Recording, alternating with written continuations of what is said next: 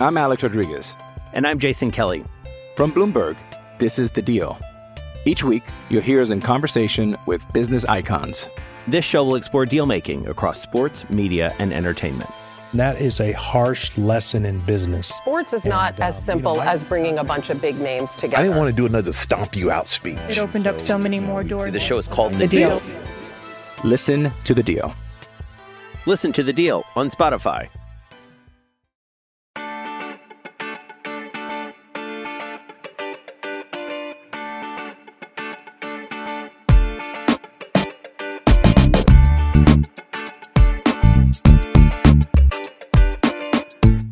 Desde el bar, edición, pues mexicanos en Europa, injusticias mundiales con The Best.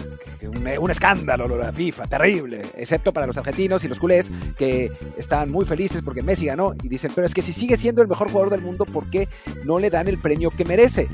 Pues bueno, ya hablaremos por qué no tendría ninguna razón por- para ganar de Best Messi en esta ocasión. Y eso que, no sé Luis, pero yo soy un absoluto admirador de Messi, considero que es el mejor jugador de la historia, que ganó el Mundial con absoluta justicia y me encantó que ganara el Mundial, aunque menos por los aficionados argentinos, pero, pero, pero, pero, este de Best es una ridiculez.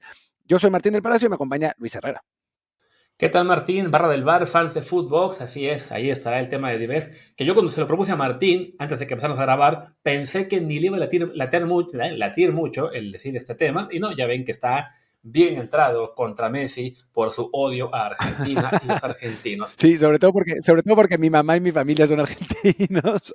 Ya ves, problemas de la infancia que hayas tenido, que te dejaron ahí marcado, tú, ya, ya tú sabrás si lo quieres platicar ahí con, con, la, con la gente aquí, eh, todo lo que sufriste. Pero bueno, antes de que nos cuentes su sufrimiento, les recuerdo que estamos en Apple Podcasts, Spotify y muchísimas aplicaciones más de audio, así que por favor suscríbanse en la que más les guste y déjennos un review con comentario, siempre de 5 estrellas, para que así más y más gente nos encuentre, como hizo, por ejemplo, bueno, hicieron, hubo bastantes, eh, alguno que nos decía Alberto González. Siempre se demerita cuando México gana la Copa Oro. Si en Asia gana Japón, ¿pasará lo mismo de enojarse porque la ganan? Nah. ¿O en África si lo gana Egipto o Marruecos la deme- demeritarán? Nah, no, van a estar contentos, obviamente. Eh, lo que pasa es que yo creo que el aficionado mexicano está demasiado consentido. O sea, a mí, la, lo- dejan la Copa Oro. La Copa Oro ya, se demerita para. La que me parece más alucinante de todas es lo de los 18 títulos de, de, Conca, de Conca Champions. O sea, en ninguna, ninguna eh, confederación ha habido un dominio como el que ha ejercido México. Ninguna, ni siquiera Oceanía en, ni siquiera Nueva Zelanda en Oceanía o Australia cuando juega en Oceanía. En ninguna. Y aún así, estamos esperando a que pierdan una vez para decir, nah, eso vale madres, no sirve para nada, ya nos superaron.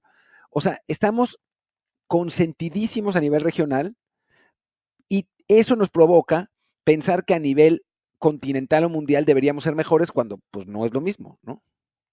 Sí, un poco el daño que hace esta narrativa o que hizo del gigante de la CONCACAF, que nunca fue así. De hecho, o sea, si uno se pone a ver la historia de la selección mexicana en CONCACAF, o bueno, o de los clubes mexicanos en CONCACAF, previo a que hubiera Copa Oro o que hubiera la actual CONCA Champions, nunca fue un dominador absoluto. Tan es así que se quedó fuera del Mundial 74, del de 82, también se quedó fuera de algunos olímpicos, también este, la selección no ganaba siempre lo que era en su día el campeonato de CONCACAF, ni se diga los clubes que tampoco ganaban siempre el torneo regional.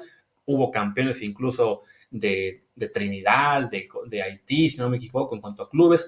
O sea, sí, México era evidentemente el equipo más poderoso y la liga más poderosa del área, pero no era automático ganar. Sin embargo, pues en esta narrativa de el gigante de la CONCACAF, lo que se logró fue el hacer que no fuera suficiente ganar y en cambio sí perder fuera un pecado mortal, ¿no? Y ahora ya nunca nos satisface el tener una victoria en CONCACAF cuando, pues sí, la verdad es que cualquier victoria hay que festejarla. Claro, no vamos a salir al ángel a dar ahí eh, horas y horas de, bailes y gritos y cánticos cuando se gana la Copa Oro, pero sí, se va a alegrarse y desafortunadamente, pues en nuestro país no, no es así lo que ocurre, ¿no? También hablando de este, selecciones, decía Rafael DBH, a raíz de lo que nos pedían que habláramos de África ya hacia ayer, Como idea, a mí se me ocurre que si van a usar tiempo en las copas selecciones, mejor lo usen en ponerle atención a la liga femenil, aunque sea mencionar resultados los lunes por dos minutos. Yo creo que eso, el, tema particular de dar resultados, eso con la pena es para, que, para Google. O sea, si quien quiera seguir las ligas, se puede enterar por Google o por Twitter de cómo terminen, ¿no? Ya si le diéramos espacio aquí, sería más bien para comentar lo que pasó, para darles este un poco de análisis y como desafortunadamente no tenemos tiempo de verla, pues es por eso que no la incluimos en nuestra cobertura habitual, ¿no?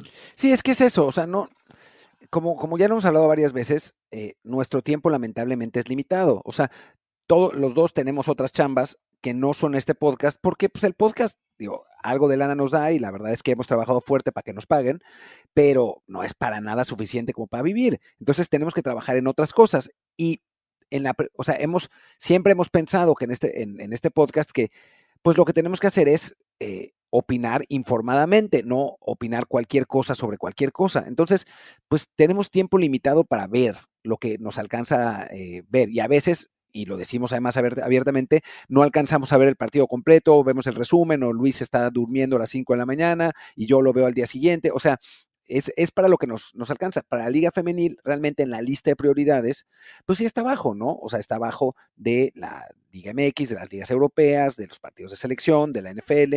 Entonces, bueno, digo, cuando hay mundial, por ejemplo, eh, que traje, bueno, no, no estaba Luis, pero eh, yo traje a Majo eh, González, que bueno, pues platicó muy bien de la, de, la selección femenil, porque ella es, una experta, pero la realidad es que a nosotros pues, no, no, no, nos da ni el tiempo ni la, la verdad del conocimiento, precisamente porque no tenemos el tiempo.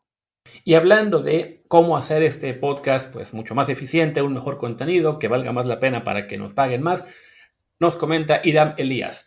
Qué bueno que a ustedes no les sale, digo, no quieren ser unos tóxicos que se peleen a propósito para ganar audiencia. Así podemos seguir hablando de lo que importa en el, fútbol. Abrazo, abrazo Irán, y es cierto, nosotros no vamos a hacer peleas falsas, aquí análisis serio, y porque queremos hacer análisis serio, Martín, pues arranquemos con esta burla que fue ayer el premio The Best, en general todo lo que fue el The Best y la, la gala de la FIFA, que pues creo, yo diría, y quizás sea el título que le puse al, episodio, que esto representó la muerte del The Best. O sea, perdió toda credibilidad ese, premio ya. Para mí ya lo había perdido cuando yo me fui de FIFA. O sea, cuando yo estaba en FIFA tenía mucha credibilidad, pero después yo me fui y ya no. Esa es, esa es mi opinión sobre el premio. No, ahora hablando en serio, es que, a ver, yo no creo que el problema haya sido realmente de la FIFA. O sea, y eso que ya no trabajo ahí, no, no tendría por qué defenderlas, pero el problema es que es un premio que se vota, o sea, que, que, eligen los, los capitanes, los medios, los jugadores, y claramente no entendieron bien de qué se trataba, porque, o sea, no hay argumento alguno pero no ninguno. O sea, todavía en 2010, cuando Messi gana el balón de oro y, no lo gana ni Xavi ni esta, bueno, pues eh, era los grandes momentos de Messi en el Barcelona, ¿no? O sea, era, había cosas que se podían decir. Digo, sí, su mundial no fue, no había sido maravilloso, los votos se dividieron entre Xavi y Iniesta. Bueno, había sido un, año no tan bueno para Messi, pero suficiente, ¿no? 2014 lo mismo, ¿no? O sea, 2014, dentro de todo, sin ser el mejor mundial de Messi, pues Argentina llegó a la final. O sea, había razones, ¿no? En este, eh, este año particularmente, francamente, no hay ni cómo agarrarlo. De por sí que ya cuando ganó el balón de oro hace un par de meses, yo consideré que era injusto porque más allá de que se considera la temporada futbolística 22-23 que incluía el Mundial, pues eso también incluía un año muy flojo con el Paris Saint Germain y merecía mucho más, a mi juicio, el, el premio Erling Haaland o incluso Mbappé, que tuvo mejor desempeño que Messi en el Paris Saint Germain y prácticamente equivalente rendimiento en la Copa del Mundo, pero bueno, quedaba al menos la justificación de que Messi había ganado el Mundial durante, la, durante el periodo que se consideraba para el Balón de Oro, y bueno, pues ya, así quedó. Para Divest, lo único que ganó Messi en este periodo, que fue el año calendario, fue la League's Cup, un torneo de chocolate que pues se inventó la, la MLS y la Liga MX que tiene cero valor, ¿no? El resto fue un primer semestre de año bastante flojo con el Paris Saint Germain, en el cual quedan eliminados en octavos en la Champions League. Sí, ganan la Liga Francesa y gana la, también la Copa, pero bueno, de eso tuvo más mérito Mbappé. y luego un segundo semestre del año en el que después de ganar la League Cup, básicamente pues campechaneó con Inter Miami, se fue a jugar con Argentina, se lastimó, le dolió su patita por dos por mes y medio, era hora de jugar con Argentina otra vez, entonces ya le dejó de doler, pues no puedes premiar eso como al mejor jugador del año, que es lo que mucha gente no entiende. Estos premios no es quién es el mejor jugador del mundo, es quién fue el que tuvo mejor rendimiento en el año que se está considerando. Absolutamente. Y a mí lo que, lo que más me irrita, porque más me decían, ¿por qué culpas a Messi? No, no culpo a Messi, pues ¿qué va a hacer? O sea, él ni, ni fue a la gala, Messi. Eh, que tuvo un poquito de vergüenza y dijo, no, mejor ni, ni me parece. Yo, yo creo que no pensaba que fuera a ganar. O sea, ese es, porque normalmente así funciona. O sea, los jugadores cuando piensan que no van a ganar, no van. ¿No? Yo, yo sinceramente creo que Messi pensaba que no iba a ganar. Y entonces no fue. Y debe haberse sorprendido él mismo cuando ganó. ¿No? Así como, bueno, ¿qué pasó? ¿Cómo gané? ¿No?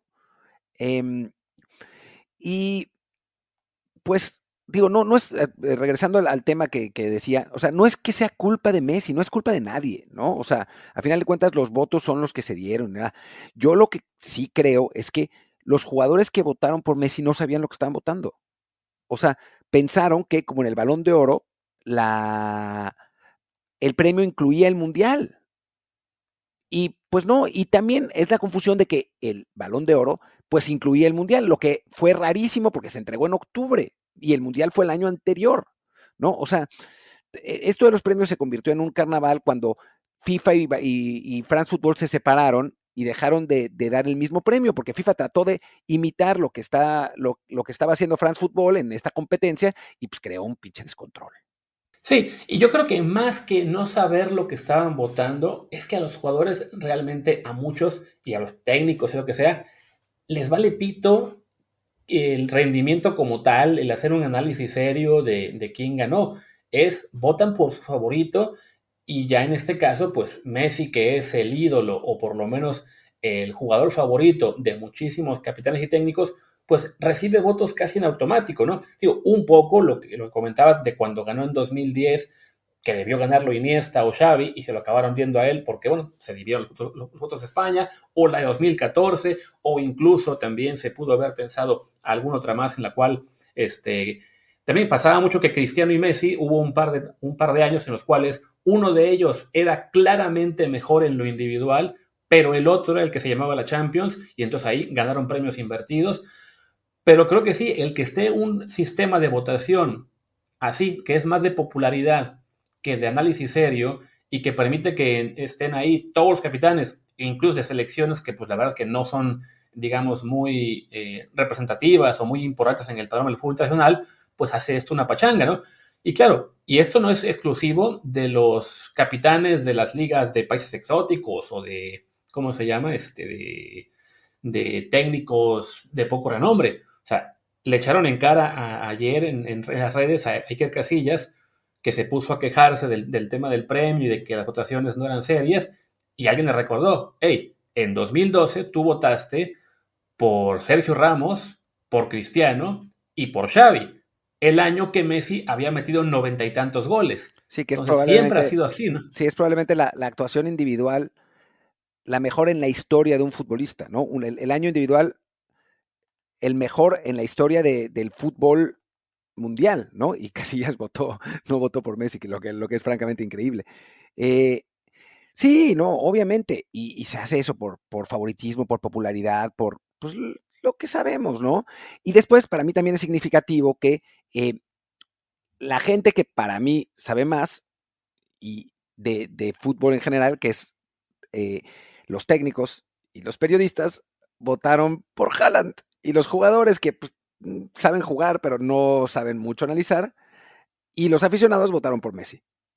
Sí, que también es parte del problema, ¿no? De que al, de por sí que ya incluir a los jugadores, a todos los capitanes, te, genera un sesgo importante porque muchos de ellos no se toman tan en serio la votación, sino más bien esa, pues, cuál es mejor favorito. Porque no, es que todos los jugadores voten, ok, Messi, jalan Mbappé, jalan Mbappé, Messi, Mbappé, jalan eh, Messi. No, no, hay decenas de votos en los que acaban metiendo que a Cristiano, que a Neymar, que al que tú, o sea, voy a decir nombres así al azar un poco, este, que a Bukayo Saka, que a Bellingham, que a este Con Sadio Mané. Tuvo votos, por ejemplo. Exactamente, ¿no? O sea, votan por, o sea, es eso, ¿no? Es un concurso de popularidad, entonces aprovechan para meter votos por quien se les dé la gana, o si les cae bien Messi, votan por Messi en primer lugar y no le dan un solo voto antes a Cristiano, ahora Mbappé o Haaland, lo mismo que pasaba con, con Cristiano y los del Madrid, ¿no? Caso Casillas, que así votaba por, por Sergio Ramos y por Cristiano y por Xavi porque era su amigo en la selección, pero ni de broma por Messi, aunque hubiera tenido la mejor temporada de, de la historia de un futbolista, ¿no? Le sumas a eso el voto de los aficionados, que pues, son los últimos que deberían votar. Si los, si los fans van a votar, pues que esto se llame los People Choice Award y listo.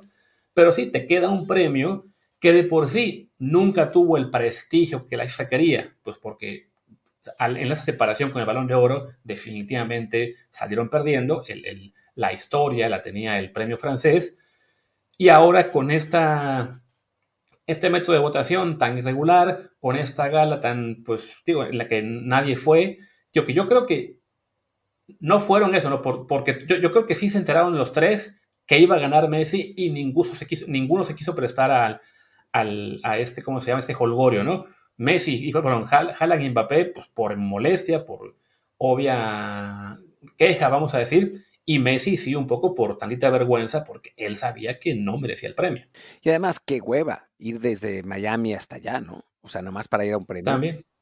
Eh, y no sé, o sea, yo sí creo que que tendría que haber un, un, replanteamiento, que la FIFA tendría que hablar de nuevo con la France Football y volverse a, unir, porque cuando, cuando la France Football y FIFA se unieron e hicieron la gala del balón de oro, la verdad es que sí era un, un evento padre. Yo, yo fui a mil de esos, me tocó trabajar en, en, en, mil de esos. Digo, yo tengo grandísimos recuerdos porque pues, me tocó entrevistar a, a las grandes personalidades del fútbol mundial en esos eventos, pero sí noté la diferencia clara entre cuando era FIFA balón de oro a cuando se había convertido nada más en el de Best, porque obviamente es otro tipo de prestigio y el Balón de Oro tiene toda esa historia, ¿no? El de Best se, se, convirtió como en el como en los Golden Globes, que todo bien, pero pues no son los Oscars, ¿no? Y, digo, y ninguno de los dos tienen el, el, equivalente al prestigio de los Oscars y los Golden Globes, ¿no? Claramente. eh, Además. Pero, pero sí, y con estos resultados pierde credibilidad. Y a mí, te digo, lo que me llama mucho la atención, digo, me, no me llama la atención y ni me sorprende, porque ya estoy acostumbrado, pero chale, es la defensa ultranza de los aficionados como si no fueran capaces de decir, a ver, Messi es mi jugador favorito, Messi es el mejor del mundo, pero este año no lo merecía porque no tiene ninguna razón sólida para, para merecerlo, ¿no? O sea, no, es que sigue siendo el mejor, ok, si quieres, sigue siendo el mejor del mundo. En 2023 no lo fue. Es que le tienen envidia. No tiene absolutamente nada, nada que ver con la envidia. Estamos hablando de el, un premio que se entregó simplemente al mejor jugador de un año. Ahora dilo sin llorar. Somos periodistas. A mí me vale absolutamente madres si Messi gana un, un, título o si Cristiano gana otro título. Simplemente lo que tratamos es de analizar. Y después están los argentinos, que bueno, o sea, los aficionados argentinos que, o sea, no, no, no, no, son, son, no todos, obviamente, ¿no? Pero los que son, son innombrables. O sea, es imposible con ellos. Por lo menos, por lo menos, no ganó el Divo. Eso ya había sido el pinche colmo, güey. Sí, que mira, que hasta eso, que los argentinos defiendan a ultranza eh, que Messi lo mereciera o que por lo menos este, el, el, el que celebren, pues bueno, me, mejor esa actitud de defender lo propio, a lo que hablábamos sí. hace unos minutos, ¿no? de cómo en México se demerita todo. O sea, ya, ya, ya me imagino yo si algún día hay un mexicano en, las, eh, en la terna este, pues si es, o sea, si Santi Jiménez alcanza a ser un goleador que dentro de cinco años meta 40 goles en la Premier League, de todos modos va a haber fans de la América o de las Chivas que van a decir que es un inflado, que no lo merece, que todo es porque le ponen los pases el, los compañeros, ¿no? En Argentina, bueno, por lo menos ahí sí ya, después de muchos años de, ¿cómo es? De, pues de que lo querían, no lo querían, de que les debía el título, bueno, ya les dio Copa América, ya les dio el Mundial, ahora sí todos están detrás de Messi y bueno, pues celebran y, defienden que le hayan dado este premio, que sí, no es culpa suya definitivamente. Tampoco le íbamos a exigir que enviara un video en el cual rechazara el trofeo y dijera, no, esto es para mi amigo Erling Haaland, pero sí hay que decir, pues esto obliga a que la FIFA se replantee el, cómo elige ese premio, el, cómo se otorga, porque si ya esto no, fue, no fue serio. De por sí que el premio en general, también ves, tú el, el 11 ideal del año, que es un 3-3-4, pues no, no se sostiene y yo sí creo que para la, credibilidad, que nunca fue mucha, de este premio, eh, lo, va a salvar un poco, que también el balón de oro le dieron, eh, se lo dio a Messi, entonces por ahí se puede agarrar la de que, bueno, pues, fue consistente, pero yo sí creo que ya va a ser muy difícil tomarse en serio esta gala eh, hasta que no veamos realmente un, un cambio y, más seriedad en cómo se designa a quienes ganan. Sí, eh, el problema es que tampoco, digo, ya cortamos el tema porque se nos está acabando el tiempo absurdamente y, tenemos un par de cosas más de las que hablar, pero es que ningún, ningún sistema es eh, bueno, güey. O sea, ese es el problema. O sea, las votaciones, es como la, la, democracia. Yo le decía a un amigo argentino que odia a los Kirchner que es la, los, eh, el gobierno que estaba antes, ¿no? Es, es, le va, eh, le va, pues sí le va, porque así es como los argentinos ven la política, le va a mi ley, ¿no? Y entonces yo le decía, qué bueno, entonces vas a eh, defender que los Kirchner fueran presidentes, porque fueron los dos, por tanto tiempo, por el voto popular. Ahora resulta que ese voto popular sí te gusta, digo, no te gusta, pero el voto de Messi sí te gusta, o viceversa. Entonces, digo, a final de cuentas, creo que es un poco como la democracia. Es el mejor sistema que tenemos, aunque no sea perfecto, ni, ni, sea un gran sistema, ¿no? Pero no hay mejores. Y en el caso de los premios, pues, ¿cómo le haces, güey? O sea, designas un, jurado y van a decir que lo compraron. Lo haces a dedo y van a decir que eh, la FIFA protege a Messi. O sea, yo no veo ningún otro sistema que sea posible, güey. De entrada, yo designaría un jurado que elija a los candidatos y ya ahí sí que pase a votación de, pues a lo mejor sí, de capitanes, de, entrenadores, de periodistas, pero sí con una muestra mucho más, este, pues más, más una, una, muestra así, una selección de, capitanes y de periodistas más reducida, ¿no? No de que así ah, va a haber 200 votos y cualquiera vota al que se da la gana, sino un poco más como es lo que los premios de la NFL de, y bueno, en general del deporte estadounidense en el cual, exacto, para la NFL, 50 periodistas tienen derecho a voto y los 50 tienen que votar, digamos, razonadamente, ¿no? O sea, ves mucho menos de, ah, voy a poner a mi amigo como primero, aunque en realidad fue el decimocuarto mejor de la temporada, ¿no? Pero bueno, es eso, sí, sí es complicado el resolverlo, pero por ahora, pues sí, recibió un golpe durísimo y con ese golpe durísimo, vámonos a una pausa que efectivamente se nos acaba el tiempo. Hey, it's Kaylee Cuoco for Priceline. Ready to go to your happy place for a happy price? Well, why didn't you say so? Just download the Priceline app right now and save up to 60% on hotels. So, whether it's Cousin Kevin's Kazoo concert in Kansas City, go Kevin, or Becky's Bachelorette Bash in Bermuda, you never have to miss a trip ever again. So, download the Priceline app today. Your savings are waiting. Go to your happy place for a happy price. Go to your happy price, Priceline. I'm Alex Rodriguez. And I'm Jason Kelly. From Bloomberg, this is The Deal. Each week, you'll hear us in conversation with business icons. This show will explore deal making across sports, media, and entertainment. That is a harsh lesson in business. Sports is not and, as uh, simple you know, as bringing a bunch of big names together. I didn't want to do another stomp you out speech. It opened so, up so many more doors. The show is called The, the deal. deal. Listen to the deal. Listen to the deal on Spotify. Y bueno, regresamos de la pausa. Hablemos un poco de los jugadores mexicanos en Europa. La verdad es que no hubo grandísima actividad. Eh, hubo. César Montes se lesionó, pero parece que no es nada grave. Em, Johan Vázquez se consolida como titular tras la salida de Draguzin al, Tottenham. Em, bueno, se, se regresó Jordan Carrillo en una gran muestra de ambición de los jugadores mexicanos.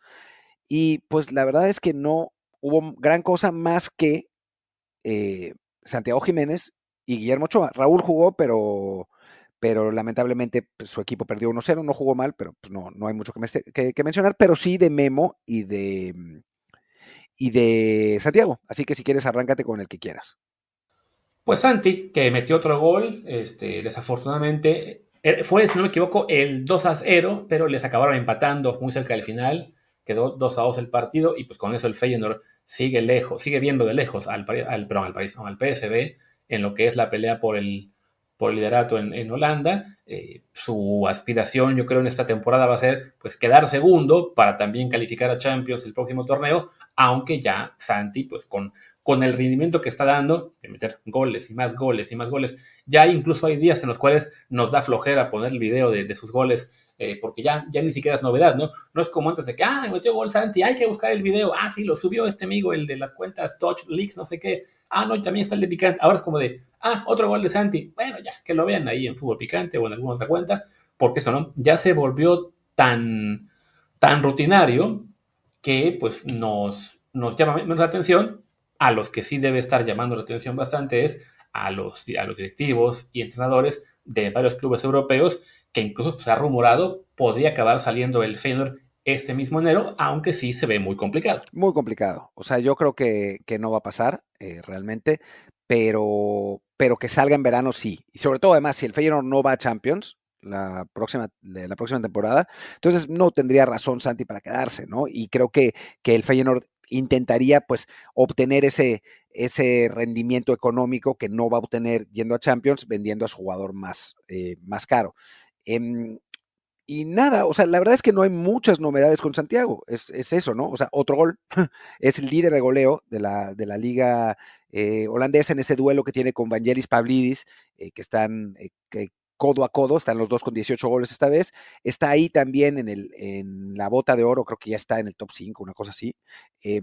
Está complicado porque la liga holandesa, el, denominador, digamos, de sus goles es solamente de 1 y no de 1.5 como en las ligas más top, que bueno, te dan, te dan más ventaja. a lo que me refiero es que si tú metes 10 goles en la liga holandesa te cuentan como 10 y si metes 10 goles en la liga em, italiana o, la Premier te cuenta como 15 porque se multiplica por 1.5. Em, Creo que es al revés. Bueno, es, en la, holandesa cuenta como 15 y, en la, y en la otra, en las top vale como vale el doble. Bueno, Pero es eso, ¿no? Eso.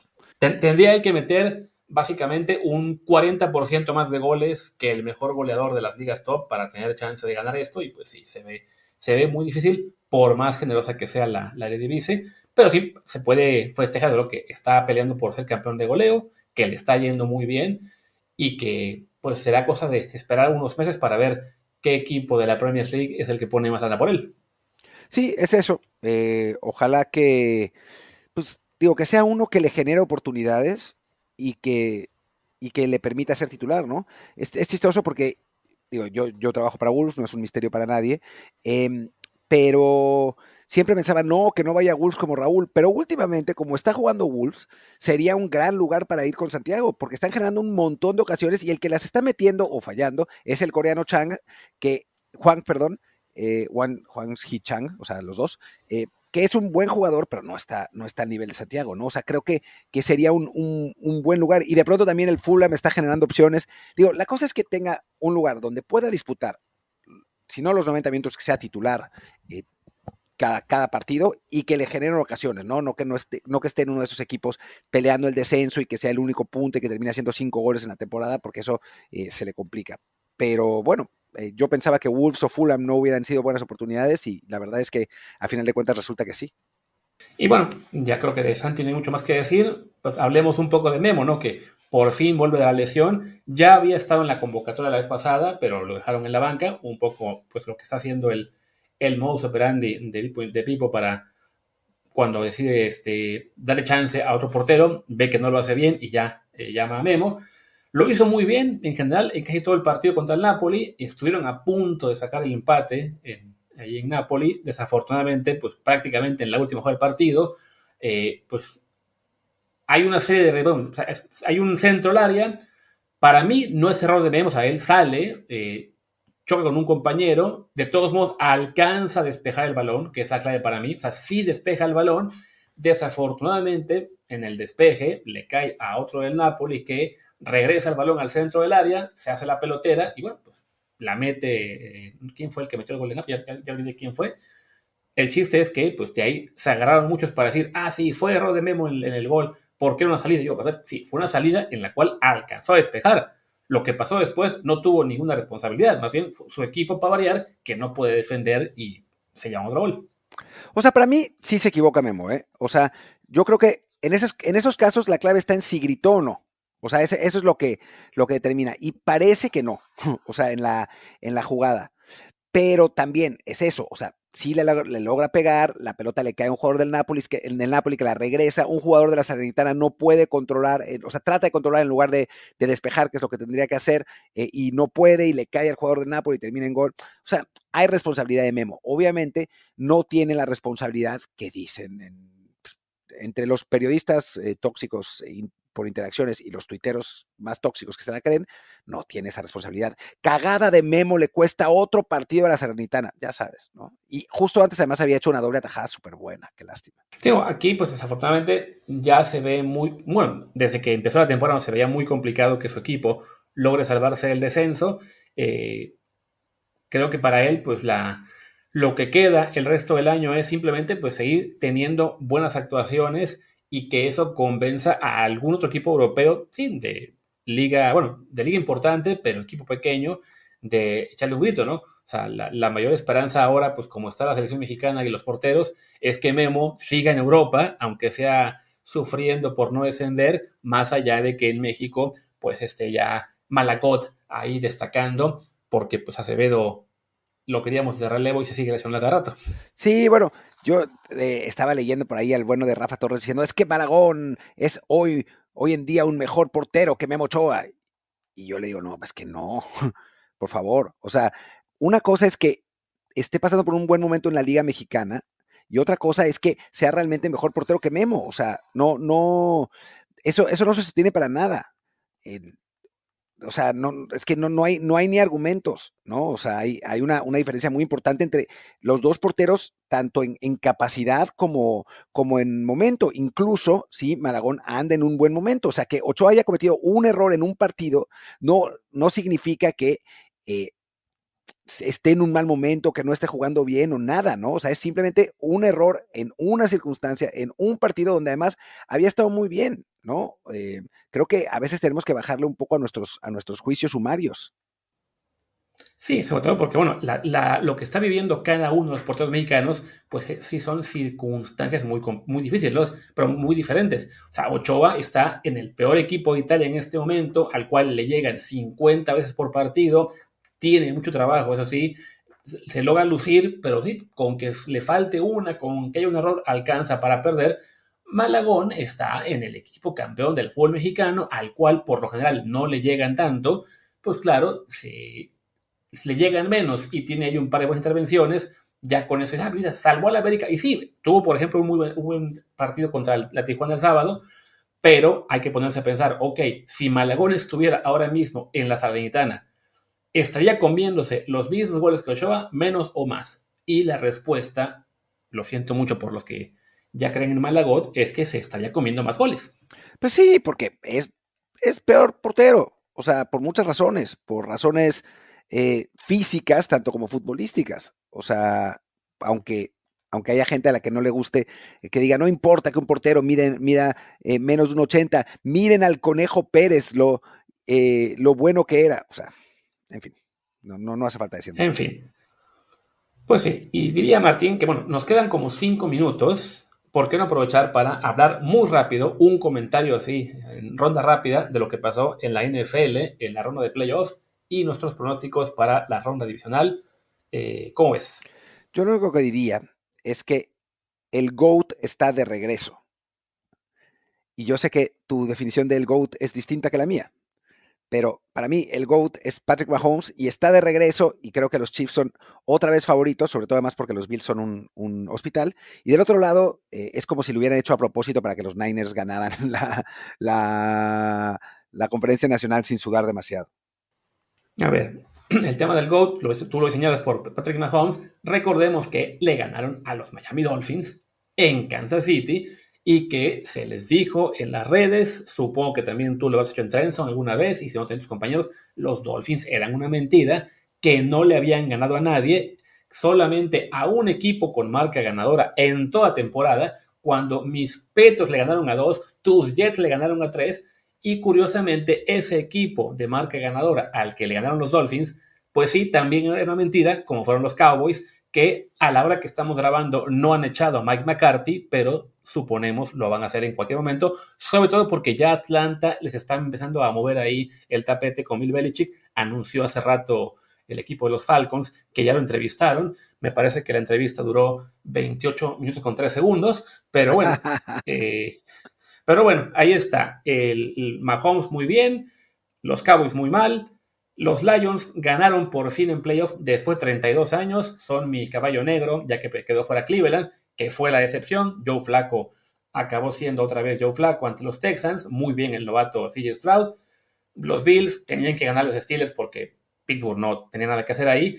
Y ya para acabar esa ronda, pues la gran decepción que fueron los Eagles, que acabaron perdiendo, que fue seis de sus últimos siete partidos. Se ve que hay un problema ahí sí serio. Esto es como cuando, se, como cuando le tienen la cama a, un técnico en la Liga MX, pues algo así está pasando en Filadelfia. Bueno, y se habla mucho de que va a salir Nick Siriani, ¿no? El, coach de Filadelfia, lo que sería un poco una mamada para ser eh, para utilizar términos franceses, porque bueno, a final de cuentas los llevó al Super Bowl la temporada pasada, pero si realmente hay problemas de vestidor y, ahí está pasando algo, pues tendría cierta lógica para un equipo que parecía, porque volvieron casi todos de la temporada pasada, parecía que iban a estar en, condiciones de, de, bueno, de pelear esta temporada, de seguir peleando, y ahora viendo cómo cómo está el plantel, porque tampoco es que hayan tenido, digo, AJ Brown obviamente se le extrañó, pero tampoco es que hayan tenido millones de lesiones, ¿no? O sea, los Bills han tenido más y se han recuperado de eso.